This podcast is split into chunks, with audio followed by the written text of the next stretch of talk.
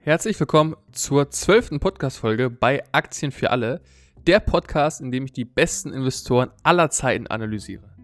Bevor ich mit Pavel Kreitschi starte, erstmal ein kleiner Nachtrag zur letzten Folge. Ich habe fälschlicherweise, als ich beim letzten Podcast die Rule of 40 von Oatly errechnet habe, die Grossmargin verwendet und nicht die EBITDA-Marge.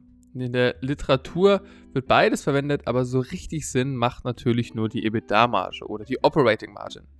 Damit liegt die Rule of 40 bei Oatly nur noch bei 25, ist aber aufgrund der hohen Differenz zum KUV, was um, die 7 rumliegt, und dem Rückenwind des Marktes dennoch meines Erachtens ein interessanter Kauf. Aber hier gilt natürlich wie bei allen anderen Sachen in diesem Podcast auch, dass es keine Anlageempfehlung ist und du dein Research selbst machen solltest. Nun aber zu dem tschechischen Hotelpagen Pavel Krejci, der seit 12 Jahren 35% im Jahr erzielt.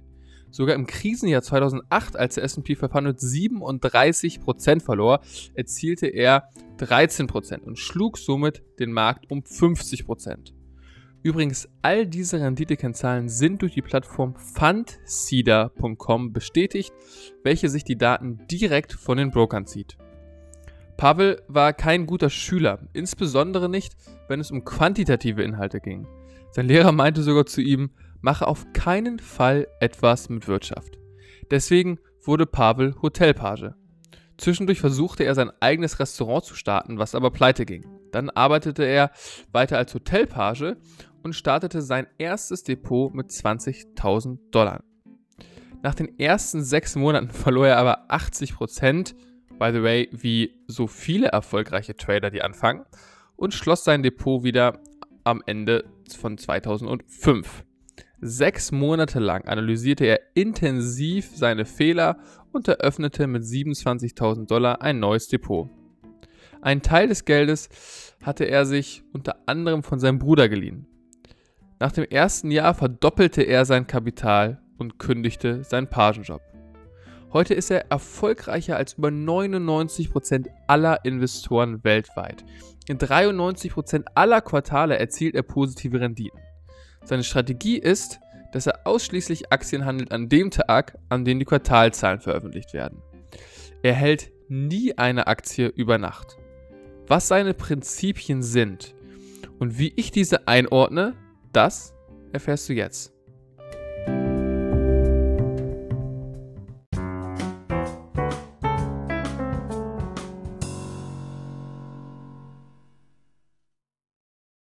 Das erste Learning ist, Muster im Chart wiederholen sich. Pavel guckt sich die Charts der Aktien, die er handelt, bis ins Jahr 1997 an und analysiert, wie der Chart nach welchen Gewinnmeldungen verlief.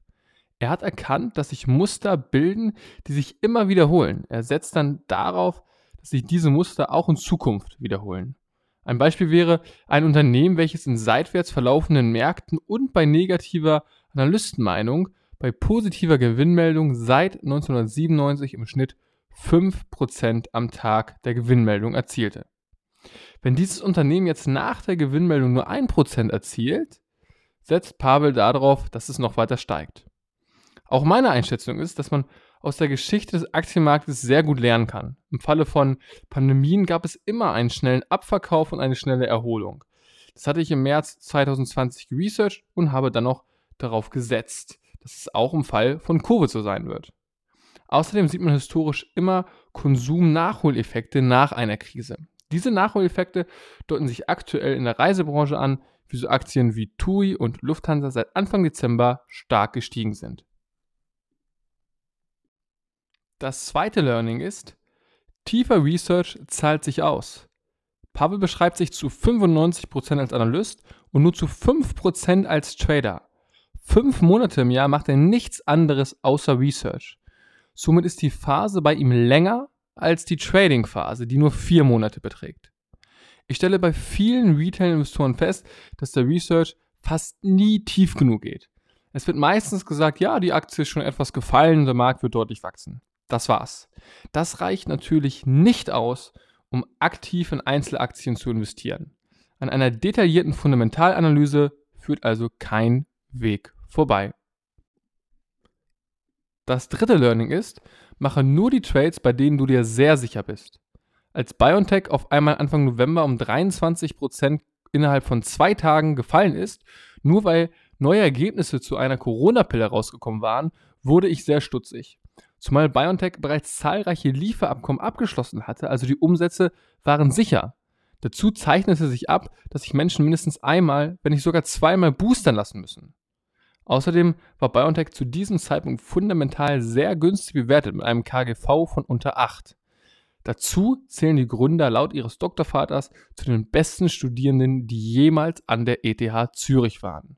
Es erschien mir sehr irrational, dass genau zum Start der vierten großen Covid-Welle im Winter das Unternehmen fast ein Viertel weniger wert sein sollte aufgrund einer Pille, die nicht von der Infektion schützt und im ersten Halbjahr 2022 nur zu extrem geringen Mengen, ich glaube es war eine, ein einstelliger Millionenbetrag, also nicht mal genug für einen Bruchteil Deutschlands, produziert werden kann. Folglich sah es für mich nach einer starken Überreaktion aus. Ich war mir über 90% sicher, dass BioNTech in den Folgemonaten deutlich steigen wird.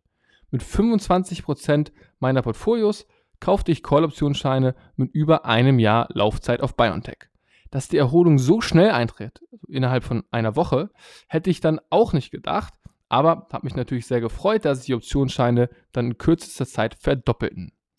Ich habe aber auch bereits Trades gemacht, bei denen ich mir nur zu 70% sicher war und die sind dann kräftig in die Hose gegangen. Deswegen halte ich mich daran und sage, ich kaufe erst, wenn der Kurs so stark gefallen ist, dass ich mir über 90% sicher bin, dass es innerhalb von ein paar Monaten eine starke Gegenbewegung geben wird. Das impliziert auch, dass man über Wochen oder Monate, wenn der Markt einfach immer weiter steigt, auch einfach mal nichts macht und an der Seitenlinie ist, das ist vollkommen okay, denn mit guten Chancen ist es so wie mit einem Bus, er kommt immer wieder. Das vierte Learning ist, limitiere dich.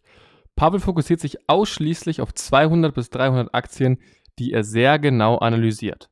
Andere erfolgreiche Fondsmanager, wie zum Beispiel Jan Beckers von BitCapital, machen das ähnlich. Keiner kann eine vierstellige Anzahl von Unternehmen im Blick behalten, deswegen fokussiere dich auch auf einen Bereich und bleibe ihm über Jahre treu. Das fünfte Learning ist, Short ist Mord. Pavel ist ein Long-Only-Trader. Er setzt also nur auf steigende Kurse.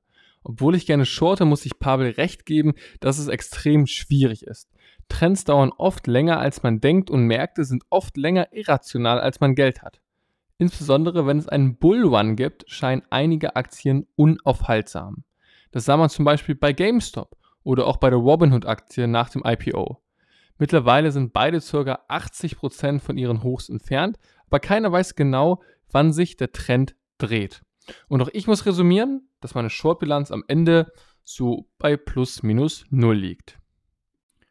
Learning Nummer 6 von Pavel ist, der Trend im Sektor ist entscheidend. Pavel investiert nur in Aktien in wachsenden Märkten und wenn der Markt insgesamt charttechnisch in einem Aufwärtstrend ist. Das erinnert etwas an Howard Marks, der meinte, dass der Markt und der Sektor 60% eines Trades ausmachen.